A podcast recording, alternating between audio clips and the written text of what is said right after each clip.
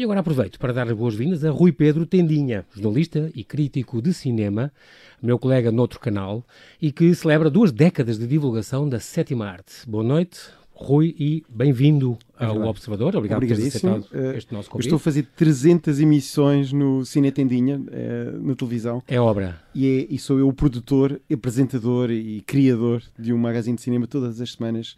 Uh, sem férias. 300 emissões é, é, fantástico. Tu não tens férias, mas tu andas de um lado para o outro em Sim, festivais. Eu viajo muito. Eu viajo muito. muito. E depois tenho uma coisa, por exemplo, vou a um festival, quatro dias. Há um dia que eu tiro para visitar o sítio, o local. já é uma grande mudança é, em relação aos tempos tu dizias, não tem tempo sequer Sim, mas eu tento, eu tento. Eu agora estive em Marselha e tirei bem. um dia e fui para as ilhas, fui, fui viajar pelo, pelo Mediterrâneo. Tu não me digas que aproveitaste uh, uh, o, tal, o tal recado que estava no, no aeroporto de Faro, dizer vá para Marselha, fuja do Algarve. Foi antes, eu antecipo as oh, coisas, estás então, a ver? Estou, estou, estou mais descansado, estou mais cansado. O cinema é a tua vida, o cinema é a tua paixão também, e tu és amigo de um monstro a mesma coisa que tu disseste já há alguns anos numa entrevista. Eu sou amigo do monstro, porque eu desde criança fiquei amigo do monstro. O cinema é um monstro, porque simboliza, atrai e molda a minha vida. É o espelho que eu tive para ver os outros e para ver a vida, e no fundo não era só o entretenimento. E portanto chamaste-lhe. Foi, o, monstro, o cinema, no fundo. O monstro precisa de amigos, não é? Puxou, Até os monstros precisam de é amigos. É verdade, é verdade. Não, o cinema é um monstro porque, a da altura, se eu vir, fizer um, uma retrospectiva do que é a minha vida, está sempre ligado ao cinema. Por exemplo, eu estar aqui é porque tu chamaste-me por causa do cinema. E a partir daí há aqui uns graus de, de probabilidade e de intercepção com o destino que o cinema alavanca, que é uhum. é quase assim, surreal. As pessoas que eu já conheci, os lugares que eu já visitei, as vidas que eu não vivi, as vidas que eu já vivi, através desta coisa de me darem oportunidade de ir a festivais, entrevistar uh, estrelas de cinema, ter um programa na televisão, uhum. poder ter espaço na imprensa para escrever. Agora tenho o cinetendinha.pt, onde as pessoas podem ver o que, como é que é um pouco a minha rotina Via diária. digital. Uhum. Via digital, que eu acho que também no futuro é um bocadinho isto, como estou, estamos aqui no Observador, uhum. é um bom, é um Exatamente, bom exemplo. bom exemplo. É? Tu nasceste em Luanda e queria te perguntar qual foi o primeiro filme que tu viste. Já toda a gente deve ter perguntado isto. Não foi provavelmente em Luanda, que deve ter sido lá Não, muito foi, novo. Já foi daqui, já foi aqui. Não foi aqui, foi, foi aqui no Calendoscópio, que agora é um ah, McDonald's okay, incrível. Foi o Exorcista, não Não, digas. foi uma reposição do 20 mil léguas submarinas com ah, o Kirk okay. Douglas, ou seja, o meu, o meu primeiro ator é o Kirk Douglas que Meu está Deus, vivo. Está exatamente, vivo, exatamente, com 103 anos. E, e, é daqueles filmes que eu lembro-me que o sono atacou-me. Eu era criança e lembro que aquela sala escura foi, bumba, foi logo, dormi foi logo. Foi, foi, foi no inverno e aquilo foi a temperatura quente, a cadeira confortável. Tu tens outras... Aos 5 aninhos eu estava a dormir a ver 20 mil, Exatamente, 20 mil léguas submarinas. Ia-te perguntar também sobre os filmes da tua vida, é uma coisa que já tens respondido a isto também, e tu falas sempre do Wild at Heart. Por acaso é um dos que eu é recorrente, mas eu gosto de dizer o filme da minha vida, nesta altura da minha vida, é. É outro. Uh, por acaso, agora, se me perguntares isso, eu hum. diria que é do mesmo realizador, o Mulholland Drive, porque acabei de vir. Também Los Lynch, Angeles, do mestre David do Lynch. mestre David Lynch. E aquela cidade uh, está, para mim, no imaginário entre dois cineastas, que é o, o Quentin Tarantino e o, e o David Lynch. Falar? Já vamos falar do Tarantino, porque há, uma, há aqui uma novidade uma celebração, minha, uma celebração que eu vou fazer eh, esta e, semana. E é também por causa dos 25 anos do, do Sim, Pulp, Fiction, Fiction. caramba. Uma data de coisas, estreia do Once Upon a Time in Hollywood. O mas, Pulp Fiction vai estar agora, portanto, Sim, numa, vai, repor, vai, vai repor agora no Monumental. com uma, nova, com uma nova cópia, cópia remaster, remasterizada e tal. Eu tenho um bocado de medo dessas cópias porque de vez em quando os filmes parecem assim um bocado plastificados, se é, se é que me entendes. Okay, Há okay. ali uma espécie de cortar as imperfeições. Artificialismo é, com os mais antigos. Por exemplo, Hum. uma vez lembro de ter visto um restauro de um filme do Hitchcock que estava demasiado. Aliás, muita gente comentou isso, que se perdia aquela ideia da película. Exatamente, Hoje em dia exatamente. também estamos na- nesta coisa dos DCPs e do digital, isso tem que se lhe diga. Mas, por exemplo, o filme do Tarantino, Era Uma Vez em Hollywood, eu vi. É tive- vai sair agora, Sim, eu portanto, tive sorte de ver em Cannes e, e ele é, como é todo picuinhas, mostrou o filme em 35mm, cópia 70, 70 que é, que é aquela, exatamente. aquele ecrã todo grande. E foi no- Foi- na sala, no foi na cinema sala do, do Lumière, do, do Lumière, que é, que é o é maior a tua- cinema do mundo, não é? A tua sala de cinema Sim, preferida. é o meu santuário, é a minha Sim, basílica. Sendo Do que Notre Dame do cá cinema. em Portugal, quem for ver agora o filme num, num cinema de centro comercial, se calhar vai levar ali com, com, com outra versão que não é aquela que Sim. o Tarantino projetou e quis ver. E, e eu tive esse, esse privilégio. É. Ele, é, ele é daqueles puristas que ainda filma com película, não é? Que é uma coisa extraordinária. É como ah, fotografar é... quase com película ainda, não é? Ah, com e, filme. E, e há, há cineastas que fazem, sobretudo agora os mais experimentais. Eu acho que a película está, vai ser como o vinil. Ainda vamos é ter um ressurgimento. Uh, vamos ter. É, Aliás, já as coisas voltam muitas vezes. Já está a haver cineastas. Filmes a preto e branco e mudos também voltaram a ver. É, dizer, o João não, Pedro Rodrigues eh, insistiu em fazer o Ornitóloga em 35, que deu um trabalhão incrível, porque ah. o filme é feito ali no Douro Superior e foi difícil e teve que ir. Já não há estúdios cá em, em Portugal nem em Espanha para poder uh, depois tratar a película e, e, e, e, trabalhar o filme, ou seja, depois tem que se fazer a revelação do filme lá fora, neste caso em França. Não é? E por isso é assim que, que as coisas são tratadas, porque essa, essa tecnologia também vai desaparecendo, mas perde-se esse purismo, essa fica como uma coisa ainda, como tu dizes, plastificada, ainda mais moderna Sim. e mais perfeita, é.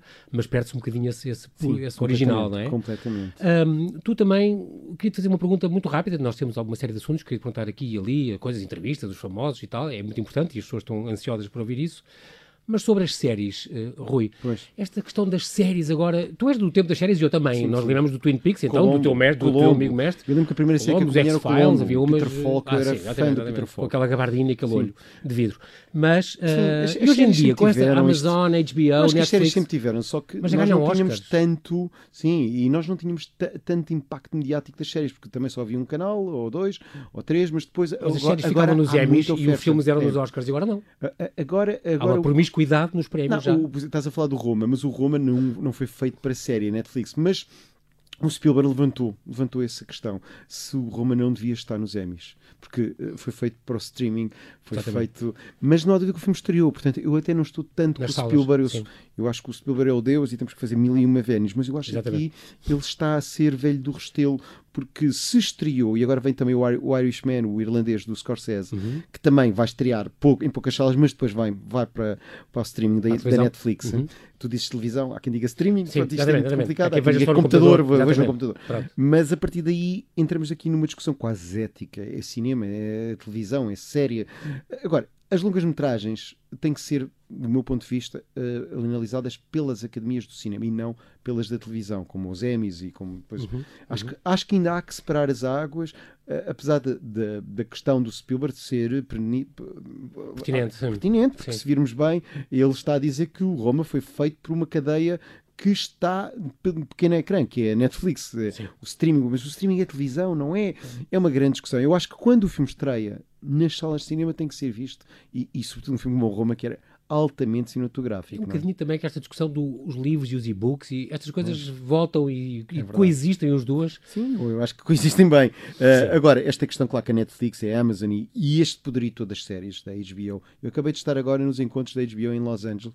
Uh, uhum. O que eles estão a fazer, a nível de produção e de, e de escala de, de budgets e tudo, é ao nível ou maior que o cinema. Portanto, uh, acho que estamos a entrar numa nova, numa nova fase que não há grande diferença entre estarmos a ver uma série de grande qualidade feita por um cineasta do que estarmos a ver uma longa-metragem. E há quem diga que os meus argumentistas, há quem diga, e é quase verdade, estão a trabalhar no, na ficção televisiva, nas HBOs, na, nas Amazons, nas Netflix, que faz uhum. também séries como Stranger Things, são Sim, fenómenos claro. globais e como o Game of Thrones. E também está também com a mão do Spielberg, como se vê. Sim, e depois, por exemplo, o. o, a, a, o a, se viste toda, não contes, que eu não, vou no quinto episódio e, da terceira temporada. E agora está a haver uma coisa muito interessante que é o cinema vai buscar a versão para cinema das séries, como ah. por exemplo agora o Downtown Abbey, que vai ser um Exatamente. blockbuster, vai estrear em setembro.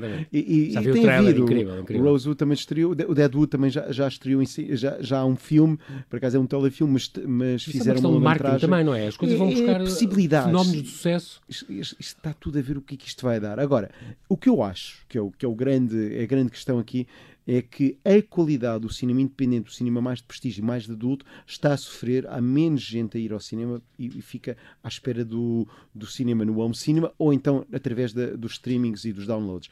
Isso, claro, tira espectadores ao cinema, mas depois vemos os números dos blockbusters da Disney, sobretudo, os uhum. filmes da Marvel ou agora o Rei Leão, e há recordes bilheteiros. O, o Rei Leão arrisca-se a fazer um milhão de espectadores cá em Portugal. É muito, é ao nível de um Avatar e de um Titanic. São fenómenos que nós nem, nem, nem sabemos se está a acontecer, mas depois vamos ver os números. Eh, eh, as salas estão a encher com esses blockbusters. Agora, o filme de qualidade uh, faz muito menos espectadores. Por exemplo, o filme do Woody Allen antes fazia uns 100 mil, agora se fizer 20 mil já é um sucesso as coisas baixaram muito no chamado cinema do meio, o cinema de qualidade, o cinema de autor. Há quem diga que morreu até, ou, ou, só vemos só nos festivais, ou vemos, vemos depois no, uh, alugar no Clube Vídeo, ou depois quando Sim. chega à Netflix só. O fenómeno do Clube Vídeo também é uma coisa que está. Mas o Clube Vídeo é no viu, comando, é no comando viu... da nossa televisão, carregamos e vemos. Exatamente. Por 3,99€, não é? Exatamente.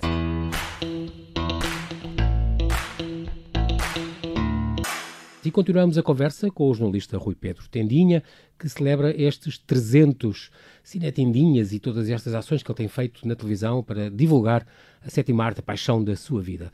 Claro que vou ter que te falar agora das entrevistas. Eu, antes disso ainda, uh, documentários. Tu tiveste um bocadinho do lado de lá, Rui. Sim, também mas, mas, sempre também... Chegaste a fazer alguns documentários Sim. das rusgas e coisas. E agora tens o Diamantino em Sim, fiz agora o Diamantino. Uh, sendo que, para mim, é sempre o olhar do jornalista de cinema, por muito que esteja do Sim. outro lado da câmara. Claro. É um pouco que tento, com esse olhar de, sobretudo, com o Diamantino, que era... O, é um certo regard. É um certo, um certo olhar, um, ou do outro lado de um filme, eh, que é basicamente uh, o meu... Os bastidores. Uh, os bastidores. É e, e, a mim, eu escolhi o Diamantino porque é um filme que eu gosto bastante.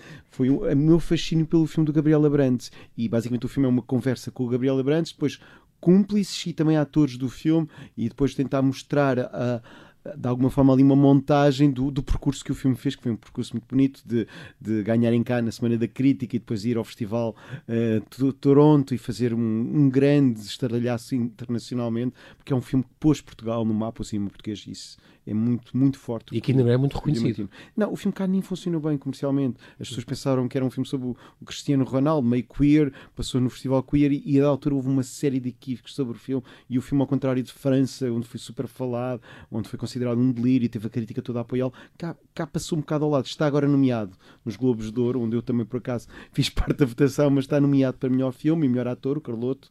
E, e vamos ver se finalmente o filme tem algum reconhecimento. Mas isso faz lembrar também algum fenómeno do Manuel Oliveira, que também Sim, cá passava. Sim, foi os franceses que fizeram o Manuel Oliveira. Completamente. Uh, eu lembro que foi artigos do Le Monde, Libération, que, que, descobriram o cineasta raríssimo que estava perdido nas brumas e com o Francisco, de repente, de, disseram mesmo que é um dos maiores mestres vivos. E, e, foi quase, não quer dizer uma invenção da imprensa, mas foi uma descoberta da imprensa o, o, o, e, e, viabilizaram uma carreira. Neste caso, era, pensavam que ia ser o fim uh, da carreira do mestre, e de repente, a partir daí, o mestre começou uma Exatamente, carreira, ou recomeçou a carreira. Incrível, exatamente. E fez filmes até aos 100 anos. Uh, tenho que passar, obviamente, é o que muita gente espera, esta, esta secção das entrevistas, dos festivais onde tu vais e as entrevistas que, que tens feito a esta gente famosa. Entre estes, Jack Nicholson e Dustin Hoffman, Angelina Jolie, Quentin Tarantino, Tarantino também já lá vamos. Estas entrevistas, dizes tu, que são sempre cronometradas ao segundo. Sim, quando é para televisão, é, é mesmo ao segundo. ultimamente davam-nos 7 minutos, agora estão a dar 4. Não dá para nada, é um soundbite, Sim. que é o que se, que se quer. Isto é uma lógica muito, sobretudo nos filmes de Hollywood, que é promoção pura e dura. Exatamente. Não dá para ter uma conversa. E entras tu, sais tu, Eu vem outro uma vez, isto era um luxo, tive 10 minutos com o Woody Allen, noutros tempos, anos 90. A questão agora não, é rápido. Uma vez estive com, com o Clooney, foi agora no filme do Hail Caesar do, dos Cohen, basicamente só fiz-lhe uma pergunta e ele depois com, com aquele humor dele muito simpático, Sim. Portugal, adoro, o meu caseiro em como é português, e de repente estávamos ali, já nos estavam, tempo, já estavam, a, já estavam para... a fazer sinais e, e depois temos um cronómetro até ao último segundo e fica vermelho e a, e a entrevista é mesmo cortada. Uh, há uma pessoa que subverte as regras todas em Hollywood, que é o, o Clint Eastwood recusa, e isso portanto diz que a entrevista acaba quando eu quero. Portanto, basicamente há cinco jornalistas só num dia que entrevistam o, o Clint Eastwood, em vez de ter aquela maratona que ele que é, gosta de falar. Eu já estive uma vez em Los Angeles de é falar. É, uns atrás dos outros, país atrás sim, de sim. e nós temos X minutos e, e, é uma coisa muito, muito rápida. O Johnny Depp, por exemplo, é uma das boas recordações que tu tens. Uh... Olha, eu, eu, também já entrestei, tu és da literatura, por causa de um filme do, uhum. do Código da Vinci, o Dan Brown. Sim. E o Dan Brown estava nessa lógica também, coitado, com o cronómetro, com a câmera ali. A câmera não é minha, deve-se dizer, eu sinto, já estão lá. Exatamente, já, já, montado, já, já tudo, tudo montado. montado exatamente. Só te sentas no lugar e pronto. Sento no lugar. Pá, e o Mário Augusto nisso foi um dos professores cá em Portugal, o Mário Augusto uhum. e o Júlio Isidro, nos anos 80. E, e, o Mário Augusto e eu, e quem faz essas entrevistas de televisão, eh, já temos que entrar logo, logo. Já não há muita coisa, olá, está tudo bem. Não, é logo a primeira pergunta, senão estamos a perder tempo. E, e ficamos ali com, com, uma peça de 3 minutos, não há mais para isso. E eu tive mais sorte com o Dan Brown, porque como eu apresentei o cá quando ele veio lançar o último livro, que, que fui o host e tive mas mais o, tempo em palco com ele. Mas o Dan Brown tinha a lição muito bem estudada para essas entrevistas de televisão. Incrível. E ele dizia mesmo, eu gosto do Ron Marketing Howard, Uh, o filme está muito bem adaptado. Ele tinha o mesmo discurso. Aliás, as entrevistas devem ter sido fotocópias umas das outras. Acredite. Porque ele também tem um contato em que não pode, as pessoas não sabem. Mas eh, se eles por acaso cometem ali um, uma gafezinha de falar mal do projeto que estão, eles, eles arriscam-se a ser processados pelo estúdio. Eles estão ali para promover, não é para dar a sua opinião, era para promover Isso... e é dureza. Eles não podem meter o, o pé na poça e dizer, epá, por acaso estava não estava à espera do filme. Por exemplo, a única pois. pessoa que também insurreta que eu já apanhei foi o Joaquim Phoenix, que diz o que lhe ah. vem na cabeça. É um Tem verdadeiro. É um verdadeiro. É um verdadeiro uh, um, Fora do baralho, completamente. É, é um libertino e depois a maneira como ele, como ele está, coça-se, não quer saber da câmara, uh, mexe no nariz. Ele agora vem com o Joker, pode ser nomeado ao Oscar. Exatamente. Uh, e eu acho que é, é, um dos atores mais livres e verdadeiros de Hollywood. Já não também aí na, na, na internet para a gente comprar o Jared Leto ou, ou, ou ele, quem é o, o melhor Ledger, Joker? Quem é o Heath Ledger, Heath Ledger é, ou Jack Nicholson e escolher o melhor fã, Joker. Eu sou fã do Heath Ledger porque o Heath Ledger trouxe uma, uma dimensão quase tragédia grega, trágica. Impressionante. Aquele, aquele Joker dele não era para brincadeiras. Este não. aqui acho que é mais realista. É uma onda muito negra, completamente. É, é muito realista e, e, é muito uh, cinema uh, sem ser de uh, super-heróis. É um drama humano sobre alguém hum. que entra na espiral da loucura. Eu parece um tema fascinante e é realizado por Todd Phillips, portanto estou muito curioso com o Joker. Vamos ver. Também impressionaste muito com a Michelle Pfeiffer, com uma mulher muito Sim, bonita que é, é uma beleza que, que nós homens, depois estamos a falar com ela, aquilo é muito perturbante. Eu, há muito tempo que, que Atrapalhaste com as perguntas, portanto. Sim, atrapalhei-me com as minhas eu, palavras. Eu vivo aqui em Lisboa, ela filmou cá a Casa da, Rússia, casa da Rússia, e eu estava na Renascença na altura, e apanhaste do outro lado da rua, estavam a filmar. E, portanto, a fazer de São, uh, São Petersburgo, não é? Lisboa era, era a, du, a, dupla de São Petersburgo. Mas a Michelle Pfeiffer tem uma coisa que é os olhos. Eu ainda há pouco tempo, um ano passado, entrevistei quando ela fez o, o Crime do Expresso do Oriente. Ela já está uhum. com, uma, com uma certa idade, já, já está da avó, tia, sim. avó, se quiser. Exato. Mas mesmo assim, aquele olhar, quando ela olha, pois é extremamente inteligente, uma mulher tão bela, que eu estou a dizer, pode parecer machista, mas, mas com, com aquele olhar, com uma, com uma inteligência feroz, é assim que eu quero dizer, porque ela não dá a resposta óbvia, ela diz sempre qualquer coisa interessante. Para um jornalista, é, é uma garrafa claro, de é uma champanhe, é abrir, é abrir uma garrafa de champanhe. Em contrapartida, a Anne Hathaway foi uma entrevistada tua Sim. que não, não desenvolveu. Sim, era uma comédia, aquelas comédias de gozar com os filmes de policiais, com, com o Steve Carell, e ela ah, então basicamente o, estava numa silly season, foi no verão, foi em Sim. Roma, no, num sítio belíssimo, num hotel 5 estrelas, e ela estava ali Smart, a brincar, a brincar com, com o Steve Carell no Get Smart. E, e, eles só se divertiam, mas ela não dizia nada. Ele, como, como, como tinha a punchline de comediante, ainda conseguiu salvar a entrevista. Agora ela ria-se, dizia whatever, era o óbvio. Uh, mas eu tenho que dizer que a Anne Hathaway, de certeza, que é muito mais inteligente do que aquilo. Estava ali a representar um filme que também era menor, digamos assim. Sim. Uh, há muito pouco tempo tiveste com o Imesh Patel uh, por causa do Yesterday e é em Londres deve ter sido uma entrevista extraordinária. Olha, sabes que o Imesh Patel, sim, o Imesh Patel, devido ao sucesso do filme, o filme está a funcionar bem. O filme é o Yesterday, para informar quem, quem, é, quem é um os poucos que ainda é um não viram Beatles. É incrível o Uma filme. espécie de utopia sobre os Beatles. Exatamente. Ele está com uma banda, que é a banda que vê-se no filme, a dar concertos. E eu aqui apelo, ah. apelo a, aos produtores de música, tragam cá os Beatles do Amish Patel, porque uh, é um prazer estar a ouvir é. Beatles tão bem tocado, com aquela punch Sim, de um grande ator que canta muito bem Beatles. Ele terá sido escolhido por causa. Porque, voz, por já fazia, já fazia isso ou não? Ele uh, descobriram que ele cantava. Uh, e ele fazia covers ter uma banda. Não, não era Beatles. Okay. Mas foi um desafio para ele e ele depois Acho que está muito bem tornou-se, tornou-se ali a fazer. E a história é muito inverossímil, mas muito divertida. Sim, muito divertida é e, e, o filme tem, tem um lado improvável, não é? Que resulta muito bem. Nós não estávamos à espera que aparecesse um filme daqueles. Vou-te agora fazer uma, agora mudando um bocadinho de tema. Uh, o Me Too, tu tiveste, conheceste o Harvey Weinstein. Sim, conheci, fui falar com ele. Falaste com ele e sim, ele não era simpático, não era um homem simpático. Não. Eu, se fosse uma mulher sim, sensual, se calhar ele era mais simpático comigo ou não. Não, mas basicamente. É, é, Tinha era, um ar de mandão já, era um, era um, com ele já há muito tempo. Muito tempo, em Miramax, quando a Miramax fazia aquelas grandes apresentações em Cannes e havia lá um, um luso português, um luso americano que trabalhava na Miramax e dizia assim: Tinha, vem, vem. E eu ia sempre para o iate para os grandes hotéis para as apresentações de Miramax. E o, e o que me saía ali da memória é que ele era, tinha quase uma uma pose de mafioso, a maneira como controlava, ainda me lembro Com aquela vezes. coisa do quero, posso e mando. Sim, o Copland, que era um filme que tinha o Stallone e o Robert De Niro, e a maneira como ele dizia, vocês sentam-se aqui, sentam quase bruto, quase boss mesmo, uhum. uh, máfia quase, mas afinal uh, uh, o crime organizado dele era outro. como, claro. agora, como agora se Ele produziu o Pulp Fiction e produziu não, o, a Miramax reinventou um bocadinho a pólvora e... nos anos 90, porque Exatamente. eles conseguiam ir buscar os melhores cineastas e iam a, a atacar o chamado cinema sério, a award season, e conseguiam sempre ter pelo menos um ou dois filmes na Tu chegas a dizer que o, o, Brad Pitt, na, na questão dos sacanas uh, sem lei, por exemplo, do Quentin sim, Tarantino, sim. que já o tinha confrontado uma vez por causa de, sim, de ele se meter com a Angelina Jolie. Na altura ele era casado com a Angelina Jolie, mas vimos bem, o Brad Pitt, mesmo prestações uh, amistosas, apareceu em filmes da Miramax. Eu estou-me a lembrar do, do filme do Steven Soderbergh, o filme uh, uh, A Vida Zanu, que tinha, que tinha uma série de estrelas a fazer deles próprias, e aquele filme aquilo é uma participação amistosa num filme de, do Einstein. Portanto, eles estavam todos, podiam saber da fama dele, mas o poder do Einstein era muito grande e toda a gente entrava nos filmes da Miramax. Não? É? Hoje em dia, não consideras que isso há um bocadinho de exagero também que se aproveita desta campanha? Sim. Estou a falar, por exemplo, do Kevin Spacey, agora viu retiradas as suas acusações. Uh, uh, há exageros para tudo, eu acho. Há exageros e, a culpa é um bocadinho do ativismo que está, que está a acontecer desta nova Hollywood. Uhum. Que se tu não tens eh, uma equipa com um asiático ou com um afro-americano, já és racista. Sim, está já assim. não és politicamente correto. Já está assim. Agora o coitado do DiCaprio começou-se a ver, uh, que vem no uma filme. vez em Hollywood, ah, alguém descobriu que ele nunca foi filmado por uma mulher. Pronto, e agora já está a ser muito acusado, criticado e acusado de uma série de coisas.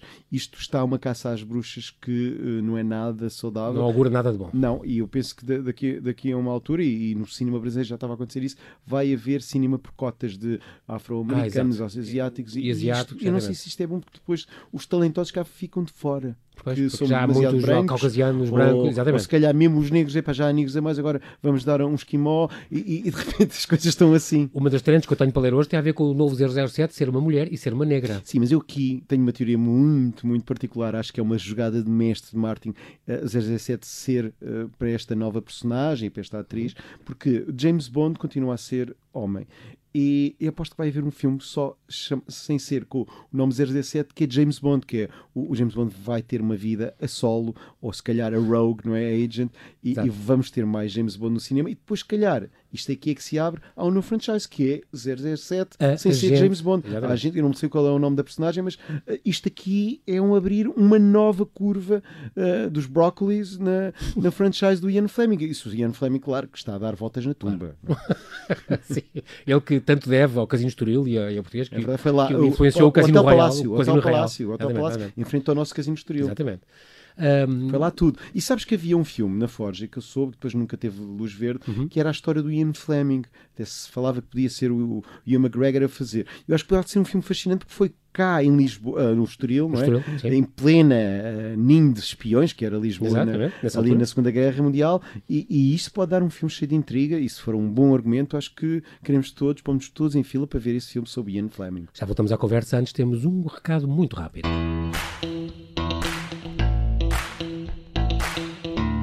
Voltamos à conversa aqui com o Rui Pedro Tendinha.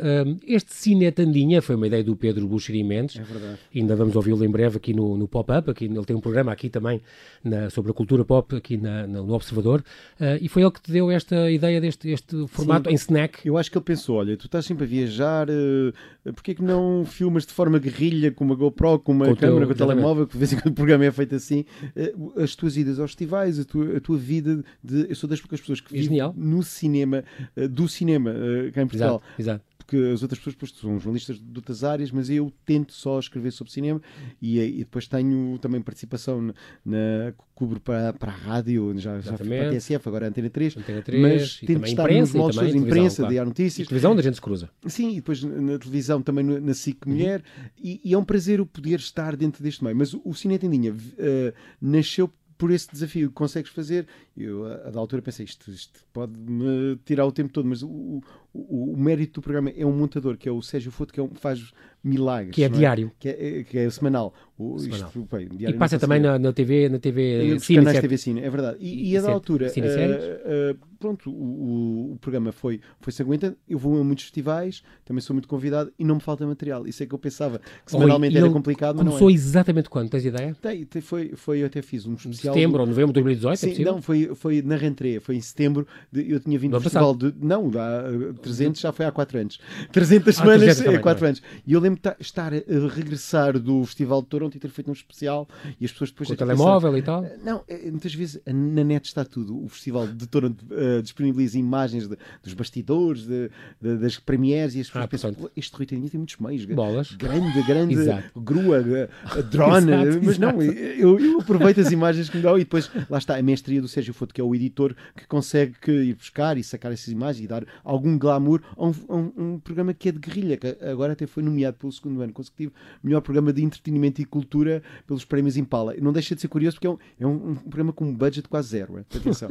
tu, tu, entre os festivais de cinema que vais, e vais a muitos, uh, contas uma história muito curiosa sobre um festival da Amazónia, que foi talvez é o teu preferido, em Bem, Manaus. E de repente tinha macacos entrar no meu quarto, que era numa árvore, Porque no meio da Amazónia. Exato, Sim, é um hotel famoso. Uh, e, e, a da altura tenho eu e o, e o Joaquim, Joaquim Almeida, Almeida e o Matt Dillon, o grande Matt Dillon, que é um herói da minha infância por ter feito Rumble Fish e os Marginais. De repente vamos ali a, a um passeio, mesmo na, junto ao rio, no, junto na, ao rio, Amazônia. E, e, acontece um, um, golfinho a agredir o Joaquim O boto, Almeida, o famoso o boto, O boto cor-de-rosa que está ele mordeu? em problemas. Mordeu e ele teve, teve ainda hoje tem a cicatriz. E tu assististe a tudo? Assisti a tudo. E de repente, uh, o que é que o festival, o festival com muito dinheiro nos deu? Um carnaval só para nós, ou seja, milhares de índios a festejar o carnaval só para nós. Luxo do cinema, lá está. A minha vida com esta coisa do cinema tem as coisas mais inesperadas. E tu dizes, e dizes muitas vezes não tenho vida uh, privada porque vivo do cinema, mas isto vivo é a tua vida privada amigo. Sim, mas muitas vezes isto depois de família e tudo, eu sofro... Sei que já passaste três divórcios. Sim, eu sofro, eu sofro a fatura, não é?